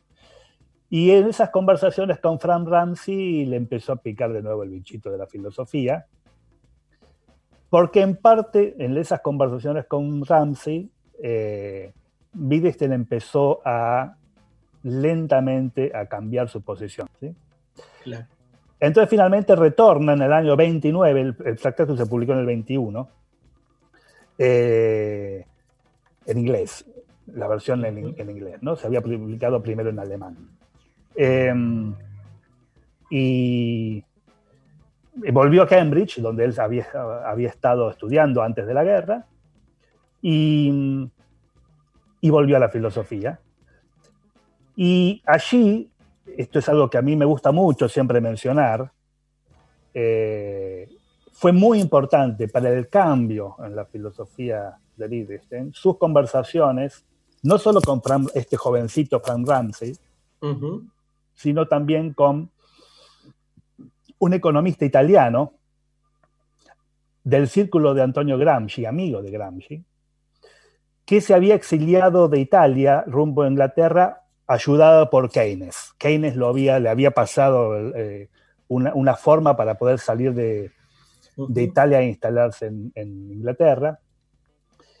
Y esas conversaciones entre Wittgenstein y Piero Sraffa, así se llamaba este economista, marxista, digamos, eh, fueron fundamentales en su cambio. El mismo Wittgenstein lo menciona en la introducción, en el prólogo que escribe para las investigaciones filosóficas. A él le debo el aguijón para el cambio. ¿no? El cambio, si lo podemos resumir en que aparece como la tesis central de las investigaciones filosóficas, tiene que ver con el concepto de juegos del lenguaje, ¿no? Sí, exactamente. Es, es una impugnación a todo el Tractatus. ¿sí? Claro. En el fondo. ¿sí? Eh, es una impugnación a la idea de que la esencia del lenguaje es nombrar y combinar nombres para representar el mundo. ¿sí? Claro. Que era la idea del Tractatus. Y Claro, en el aquí la, la idea de juego de lenguaje es más pensar al lenguaje este, de manera in- eh, intrínseca, ¿no? Como una relación entre sus propios términos. Ayúdame. La idea de juego de lenguaje le aparece a, Witt- a Wittgenstein una vez que él impugna esa idea de que el lenguaje tiene una esencia, que es la de ser un medio de representación del mundo, y eh, una apuesta eh, fenomenal por un antiesencialismo, por un pluralismo y por una, y por la, una concepción de la diversidad. Es decir, el lenguaje no tiene una esencia, los conceptos no tienen esencias, no son representantes de esencias. Eh, y el lenguaje es una pluralidad de lo que él llama juegos del lenguaje, usa esta metáfora. Eh, y usa la metáfora justamente por lo siguiente. El juego retórico que hace Wittgenstein es para mostrar que los conceptos mismos no se corresponden con esencias. ¿Qué es un juego? Cuando uno pretende dar una definición de juego, se le quedan muchas cosas afuera que uno considera juego. Eh, entonces, los el, el concepto de juego es el ejemplo paradigmático de que los conceptos no se pueden eh, definir a través de condiciones necesarias y suficientes. ¿no? Son, Totalmente. eh, lo- lo- eh, el concepto de juego es el ejemplo paradigmático para mostrar eso por parte de Wittgenstein. ¿no? Los conceptos son lo que él dice parecidos de familia, es decir, Claro. con- entre, de distintas... eh, em, Sí, si uno piensa, perdón, Fede, si uno con el piensa, lenguaje, sí. si uno piensa en el fútbol, un, un penal no, no está haciendo una referencia a nada real, sino que es parte de este, la reglamentación interna que se establece acerca de lo que es el juego del fútbol. ¿no? Es como que el lenguaje, de alguna manera, como bien lo, lo- lo acabas de explicar vos, no está hablando de las cosas, sino que son más bien definiciones que se relacionan con, en- entre ellas, ¿no? Como una especie de sistema interior. Digamos, ¿Algo así? digamos que no es que el lenguaje no representa las cosas, el lenguaje puede representar la- el mundo, puede ser un medio de representación, pero no es lo único que se hace con el lenguaje. No hay algo así Ajá. como la esencia del lenguaje. Se hacen muchas cosas con el lenguaje. ¿no? Eh, por eso, uno de los juegos del lenguaje es el juego descriptivo, pero es uno más de los juegos. ¿sí? Claro, Muchos, ah, ¿eh? Hay muchas cosas que se hacen con el lenguaje. Por eso, en Wittgenstein aparece toda la dimensión pragmática del lenguaje con mucha fuerza, que luego es recuperada por toda la tradición de, de Austin, de Grice y otros filósofos muy importantes. Eh, y el anclaje del lenguaje en las prácticas sociales este, reales, ¿no? Por eso, por eso es, es razonable decir que si el Wittgenstein del Tractatus era un Wittgenstein que estaba pensando los problemas filosóficos en torno al lenguaje con un ojo puesto en la lógica o en la, mat- o en la matemática, él, el Wittgenstein de eh, las investigaciones hace un giro antropológico, digamos, ¿no? Perfecto. del cual este Piero es Rafa es responsable. Fede, se nos fue el tiempo. Te agradecemos muchísimo. Tuvo clarísima este, tu, nada, tu aporte este, eh, al que le interesa, obviamente, primero la filosofía y después esta relación tan, eh, tan tensa entre la filosofía y el lenguaje. El libro de Federico Penelas es este, clave, porque a través de Wittgenstein pasás de alguna manera por todos los temas que hacen a, a este vínculo tan problemático entre el pensamiento filosófico y la lengua, ¿no? El, el hecho, el acontecimiento de la lengua y cómo pensar este, el modo en que hablamos. A mí me fascina todo lo que es la interpelación sobre el lenguaje, así que siempre que puedo te leo, leo tus artículos, este, y, nada, me encanta todo este, este ámbito que es el de la filosofía del lenguaje al que vos te dedicas. Gracias, gracias, Gracias. Fede por participar. Por Gracias, favor, Darío. Muchas gracias, muchas gracias Martín por estar por la invitación. Martín hizo, hizo la gran Wittgenstein, que es que este, de, la- de lo que no se puede hablar es mejor guardar silencio. No, Rechimosi. ¿Está bien? Me quedaban preguntas sobre Rorty, pero para la próxima. Dale. Pero dejásela, dejásela planteada, si querés. No, le quería contar una cosa que me pasó, que eh, él arrancó hablando sobre su fascinación con Rorty, y yo cuando estaba en la universidad me acuerdo que mis primeras aproximaciones a Rorty me parecieron eh, muy interesantes, como que me, gustaba mucho su propuesta, y me acuerdo que alguien, un profesor, un día me dijo, bueno, sí, pero no te enamores tanto de Rorty porque está a favor de las invasiones este, territoriales y la usurpación de los espacios, bueno, transnacionales. Y me quedó dando vuelta esa idea y como que me lo mató de entrada a Rorty. O sea, me, me seducía mucho el concepto este. Decía, pero ¿cómo? Si él sostiene que la comunidad establece lo que es buena, bueno y malo para sí mismo, ¿cómo puede ser? No, bueno, pero él pone una nota al pie de página que ese nosotros puede extenderse, me contó. Y ahí me mató a Rorty. Pero bueno, Bueno, otro, otro día te lo revivo. Cuando quieras te lo revivo con mucho gusto. Pero, Este, pero además, no- nunca hay que escuchar a los profesores. Esta es la conclusión. Hay que leer a los autores. bueno, sí, está bien. ¿Para qué mierda vamos a la facultad? ¿no? Bueno, vos sos profesor, Darío, o sea, tampoco... eh, Bueno, pero uno se escapa de sí mismo. Está bien. Fede, un gran abrazo si eh, te, te- te homenajeamos escuchando una versión en italiano de Sandro. me encanta. Qué un lindo, vamos. Un prócer, gracias.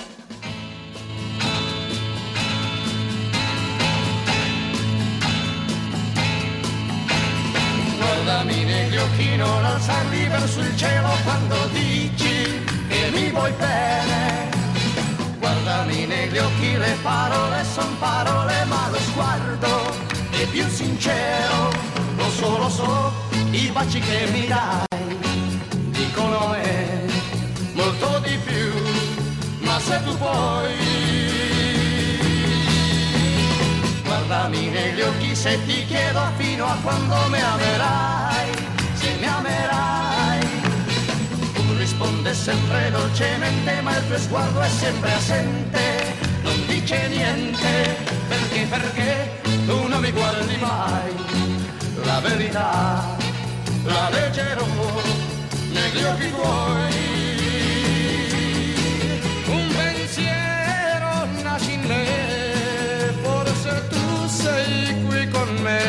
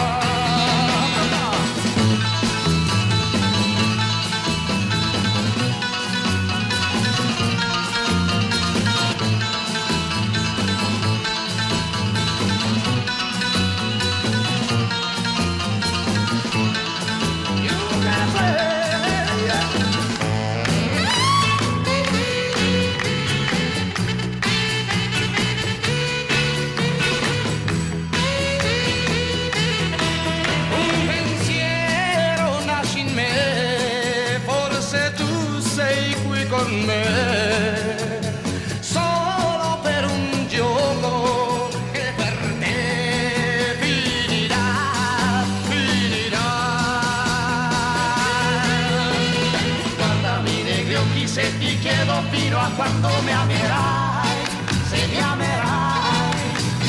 Tu risponde sempre dolcemente, è sempre assente, non dice niente, perché, perché tu non mi guardi mai. La verità la leggerò negli occhi tuoi.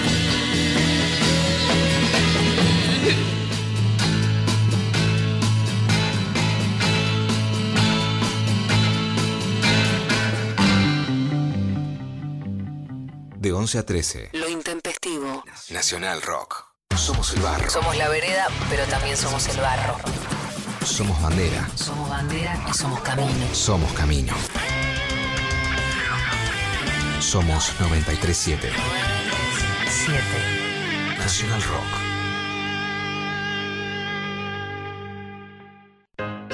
En el aire de Nacional Rock pasan cosas como esta. Estaba yo pensando trabajos en los cuales me he desempeñado. Vivo en Brasil, en una isla. Muy mal comenzada la historia. Y viene un mulato con una calculadora y me dice, ¿te gustaría que seas guía de turismo en un barco? Muy misteriosa la isla, ¿viste? Una Muy isla. pésimamente contada la historia hasta ahora, miles de digresiones que nos suman. Un dato sabía era que por ahí cerca estaba la isla de Caras. Y cuando me dio que estaba muy aburrida, no me acordaba nada, muy desconcentrada, tiraba los ¿por qué está la isla de Caras? La gente se volvió loca, se asomó y lo tenía entretenido como 40 minutos. con el- Muy mal explicado. Tania Berto. Charo López. Barbie Recanati. Gillespie. Y Cupay. Lunes a viernes de 17 a 20. En 937. Nacional Rock.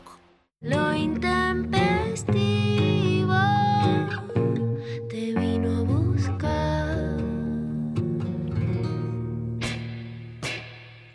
Bien. Quiero contarles que ayer a la noche se emitió en esta radio eh, Nacional Rock una entrevista exclusiva eh, con Duki a partir del lanzamiento de su último disco 24. Duki junto a Miki Luzardi, la directora de Nacional Rock, en una charla sin desperdicio. La pueden ver en cualquiera de las redes de la radio, Instagram, Facebook, YouTube o en nuestra página, ¿sí? Este, Miki charlando con Duki. ¿Qué estamos escuchando, Pablo? Duki. ¿Lo amás, Rechi? ¿Te bañás con la música de Duki? ¿Qué haces? Sí, lo escucho muchísimo por la calle. Es, me encanta. Me encantan lo- más que nada los temas que él hace solo. Pero no se puede salir a la calle. Bueno, pues sí, podés salir a comprar. Podés ser runner. Ok. Ahora igual ya no. Ya van a levantar todo, Darío. Volvemos todo a fase cero. Amo. Yo quiero volver a la panza de mi mamá. Bueno, está bien, es lindo eso. O antes. Quiero volver a estar fragmentado. Quiero ser mitad un óvulo de mi vieja y mitad un esperma de mi papá. Pero ¿y el alma, Darío? La vendí al diablo en mi vida anterior. Ajá, muy bien, muy bien, Soy un desalmado. muy bien. Bueno, escúchame. Eh, Esperá, ¿qué tengo? Ah, audios, tengo audios. No, Pablo. Estoy perdido, Martín, perdón. No, no te hagas problema. Si a mí ya me, me impediste que siga comiendo. Vamos con el audio. Hola Intempes, Eh, tres cosas. Eh, las redes es el opio de los pueblos, de una, y el mío también. Rechimusi es el opio de los peronistas. Y vestite de cuero. Daro, dale. Amo a este oyente. Decilo de nuevo. Amo a este oyente. Ok, perdón, no, pero esperaba que lo digas con una voz un poco más. Amo a Calenchi. este, A ver, a ver, dale. amo a este oyente. Eso es Calenchi, boludo. Amo a este, a este oyente.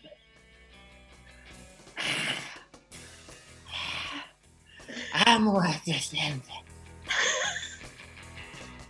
Mira, en una, una oyente en Instagram, creo que se llama Leti Geuna, dice: Darío, me lo estás destrozando psíquicamente a mi Rechi. Pero Basta". sí. Pero sí, o sea, hoy te la, te la agarraste contra mí, me diste sin asco todo el programa, Darío. Ay, qué débil, qué débil, la víctima. Victimización, fase 1. Darío, te la agarraste conmigo.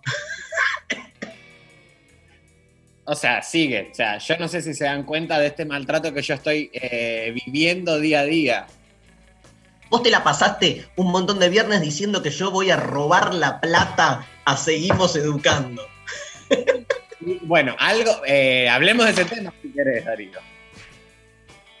Bueno, dale, me la banco. Haceme la pregunta que quieras de la materia que quieras. Bueno, 9 por 16.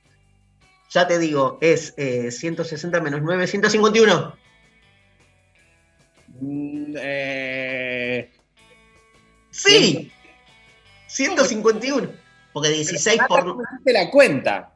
Hice 16 por 10 y le resté 9. Mirá vos. Porque 16 por 9 es 16 por 10 menos 9. 160, claro, perfecto. Bueno, la capital de Hungría. De Hungría, Budapest. Muy bien. Eh, la fórmula eh, para medir la superficie de un rectángulo. Base por altura. De un paralelepípedo. Base por altura. Eh, muy bien, Darío. Eh, ¿A qué familia pertenecen los gatos montés? No tengo la mapa. Ah, ah, bueno, claro, con la plata del gobierno ven lo que hacen, ¿no? Le estamos pagando a gente que no sabe lo más básico que es a qué familia pertenece un gato montés, loco. Yo me acuerdo de la frase que decía este, algo así como, no es lo mismo este, estar con un gato montesa que te montes un gato o algo así. ¿no? Es eso, decilo hoy en Canal 7. Decilo. O no es lo mismo un metro, chico, no es lo mismo un metro de encaje negro que un negro que te encaje un metro. Como que tengas un pequeño ACB como que tengan que cortar. Como que... Bueno, vamos con el área de, de cocina. No es lo mismo una taza de té que una tetaza. Vamos con lo de tela. No es lo mismo un metro de encaje negro que un negro te encaje un metro. Ya la dijiste, contate otro. Vamos con biología. No es lo mismo A ver. que te montes un gato. Y ahí la gente medio babeando, medio que te caiga un hilo de baba. ¿Sabés tres? rating. ¿Podés contarme otro de esos? Este... Bueno, no sé, déjame googlear, a ver. Bueno, no, te importa. Te quiero decir que estuve, hice un, el miércoles hice un vivo con Roberto Moldaski. Sí. Este, y mm, yo le tiraba mis frases filosóficas y él me tiraba frases del 11. Ah, bueno, a ver. ¿Me podrías dar un ejemplo? Claro, por ejemplo, yo decía, la religión es el opio del pueblo. Y él me decía, no, acá en el 11 tenemos otra frase. Por ejemplo, lindo es lo que se vende. Ajá. Bueno, está bien. Me gusta para pensar, digamos, el diálogo Ay, perdón, ¿qué sos como así? ¿Sos como, digamos, delicado con el humor? Soy muy delicado, Darío, soy muy delicado. Hay que cuidar la academia porque la academia está, está en descomposición, no se la puede llevar al barro. Pero Darío. no te copa el humor de Moldaski, es buenísimo. Yo me cago de risa. de Moldaski, tengo buena relación con el señor Moldaski, le mando un beso muy grande al señor Moldaski. ¿Quién no to- te hace re- ¿Quién, ¿Quién no te hace reír de los que hacen reír? Ah, de, la- de los eh, comediantes. Sí. Bueno, todo lo que es mundo Instagram, que tienen detectada la formulita de la comicidad, la comicidad boluda, como que te genera como el 1, 2, 3 quiebre, 1, 2, 3 quiebre, eso. Eh, No pero- entendí. Y bueno, hay muchos, hay muchos Instagramers que no, son, no tienen sentido del humor, o sea, no, no son gente que vos veas que se rían, pero in- eh, hacen videos con fórmulas, como tipo, qué sé yo, cómo, eh, no sé, eh, cómo eh, espera el delivery el de Aries, cómo espera el delivery el... Ah. Y eso, y es como enloquecedor, o sea, no solo que me produce, no me causa gracia, sino que es, me da una puñalada en el pecho ver esas cosas. Tremendo. Escúchame, pero hay gente que, que sí le causa gracia, me imagino. Yo creo que no es que le causa gracia, creo que sienten una identificación, o algún goce en la identificación que es como un... pero no hay esa locura que te, que te produce una risa, como que se te mete, como el carácter invasivo de la risa, como que estás en control con esa comicidad. Sos grosso, te quiero, boludo. Yo también te quiero, Darío. Ponete un coso de cuero, por favor, ahora. Lo voy a pensar. Escúchame, este, vamos a otra canción, ¿querés? Dale. Y descansamos un poquito. Quiero Bueno. escuchar, y, y nos queda el programa, pero bueno, quiero escuchar esta canción, se la dedico a Martín Rechimusi. Un osito de peluche de Taiwán. Los auténticos decadentes.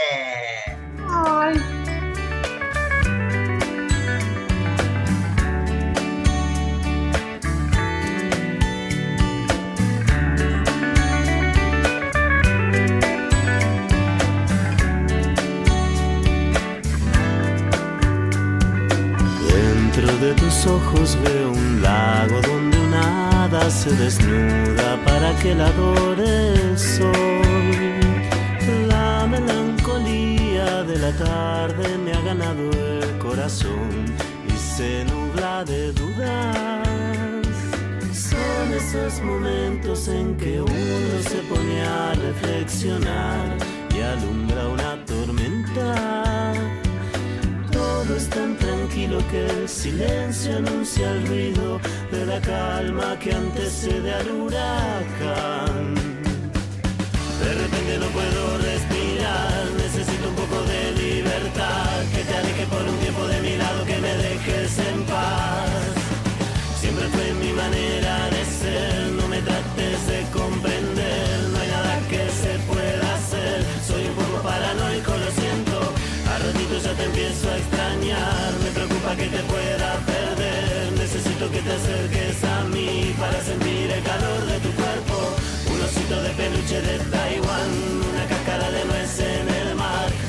como alfombra de piel, delicioso como el dulce de leche.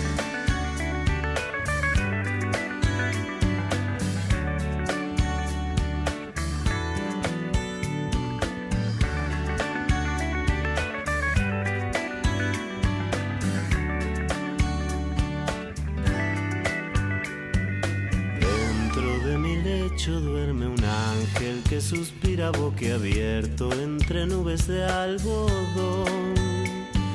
Junto con la luz de la mañana se despierta la razón y amanece la duda.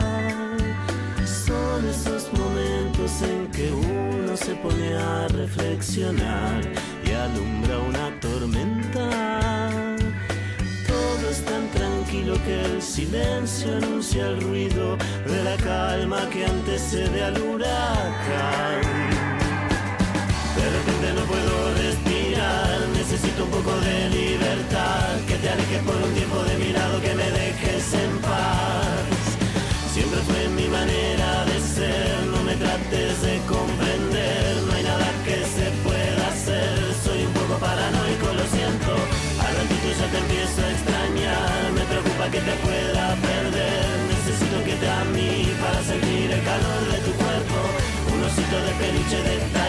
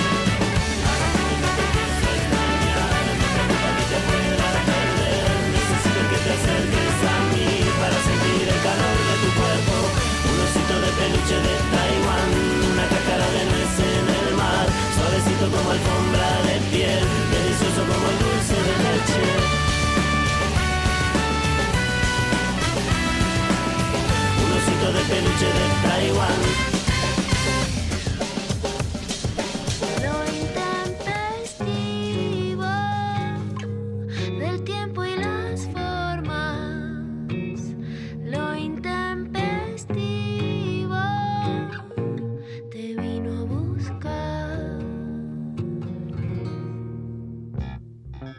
Acá hay una o un oyente que dice, hola gente, el telemédico tiene que dar su perspectiva sobre el tema planteado días atrás en el debate entre Darío y Luciana, que es si es mejor el sexo con amor o sin amor. Lo tenemos de nuevo conectado desde Sao Paulo a este, nuestro telemédico. Este, ¿Nos puede ayudar a pensar esto? Este, ¿Es mejor el sexo con amor o sin amor?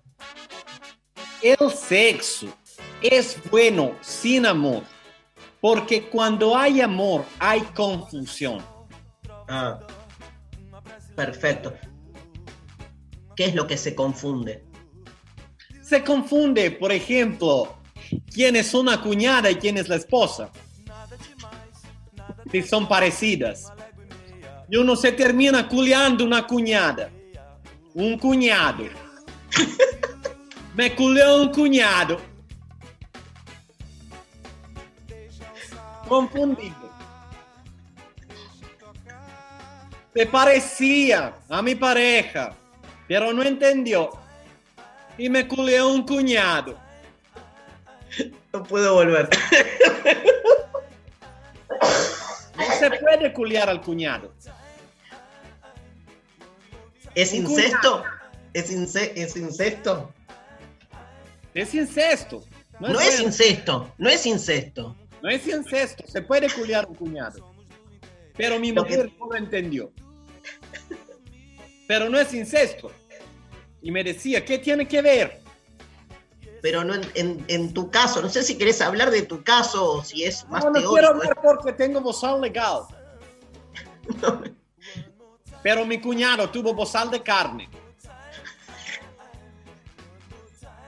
Muy busca.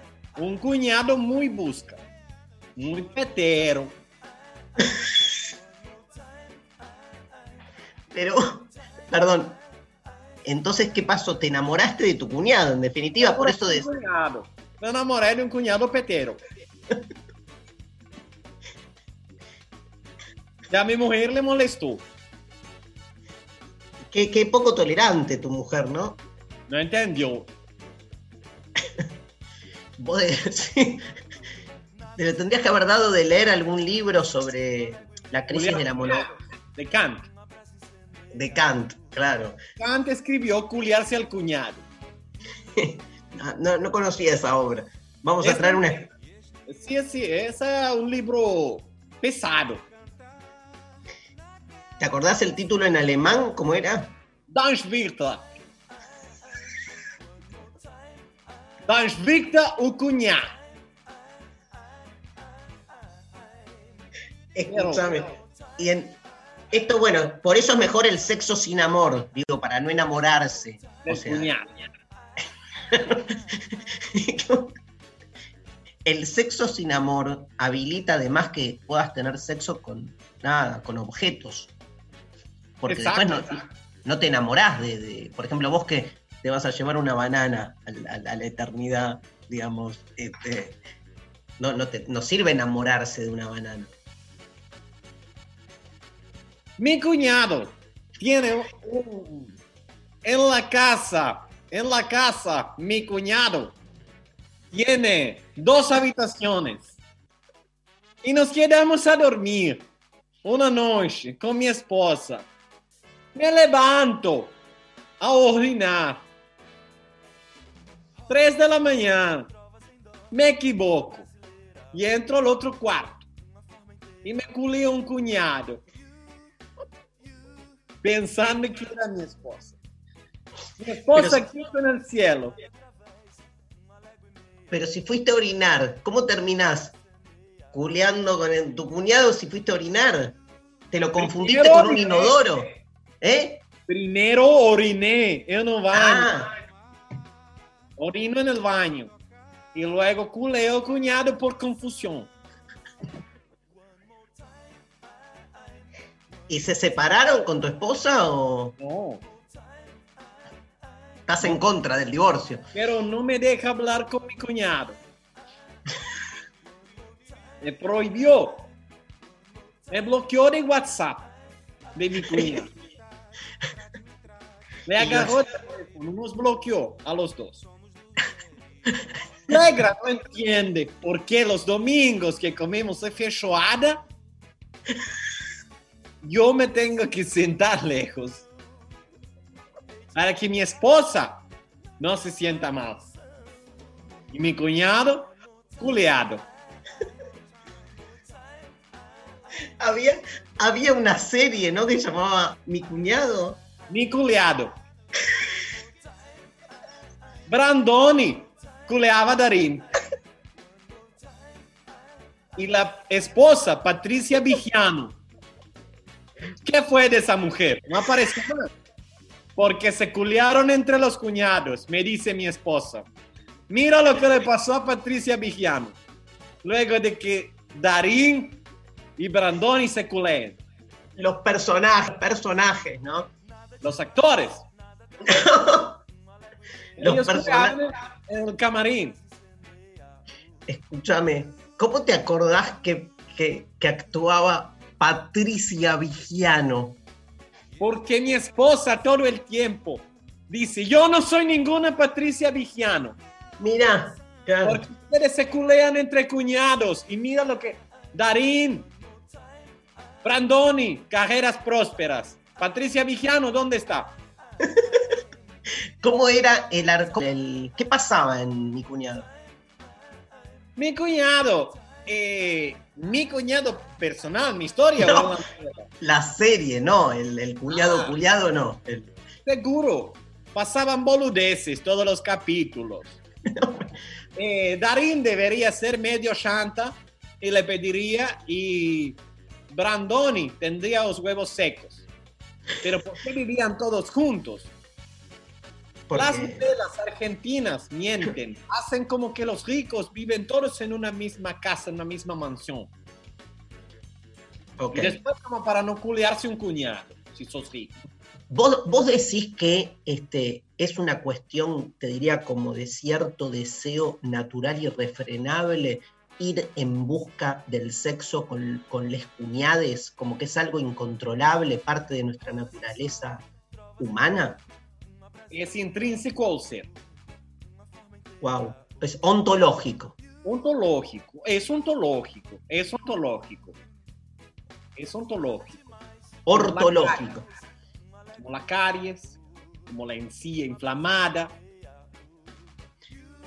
Ok, y no hay, o sea, siempre, siempre terminás en lo de un cuñado o cuñada, no, no, no se puede no pasar por ese... Nada, me, la verdad me impacta tu teoría. Eh, no es mi teoría, es de Kant. Ah, perdón, sí, sí. Está en el libro de Kant, culiarse al cuñado. Pero eh, es un ejercicio de introspección, porque cuando uno adquiere la elevación, uno es su propio cuñado. Ah, está buenísimo. O sea, uno es su propio cuñado.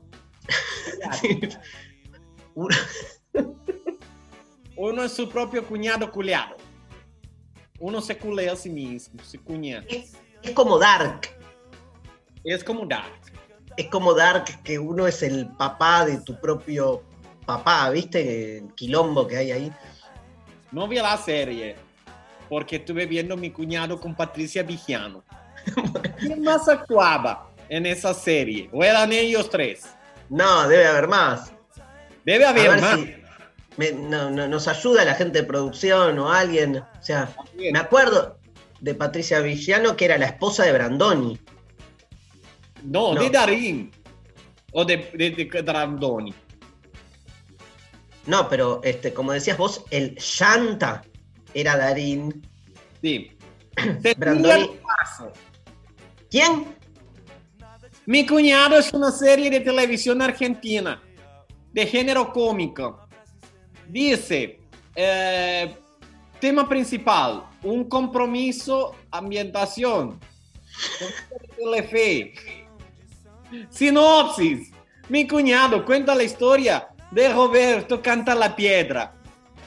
Luis Brandoni, que mucho tiempo después de quedar viudo y con su hija Lili, Cecilia Dupaso, conoce a Andrea Fornari, Patricia Vigiano. Ah, Una relación hasta llegar a matrimonio. ¿Viste? Eran Brandoni y Patricia y Darín es- son hermanos, Darín y Villano. Kenny Trailes, Geni Empate. Trail. Nelly Prono, Osvaldo Santoro, Pablo Novak. Osvaldo Santoro, te quiero decir, gran amigo, compañerazo, aparte, bien peroncho. Y con, yo actué con Osvaldo Santoro en una obra de teatro hace 30 años. Bueno, felicitaciones. Gracias, un beso. Un beso grande.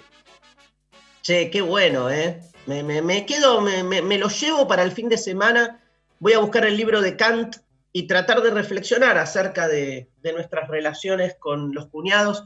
Este, te agradecemos tu presencia. Necesitamos, nos ayudas, telemédico, eh, a ver quién es el ganador o ganadora de este, el sorteo de hoy. Ahí está la máquina haciendo el sorteo. Tenemos una máquina especial una sorteadora.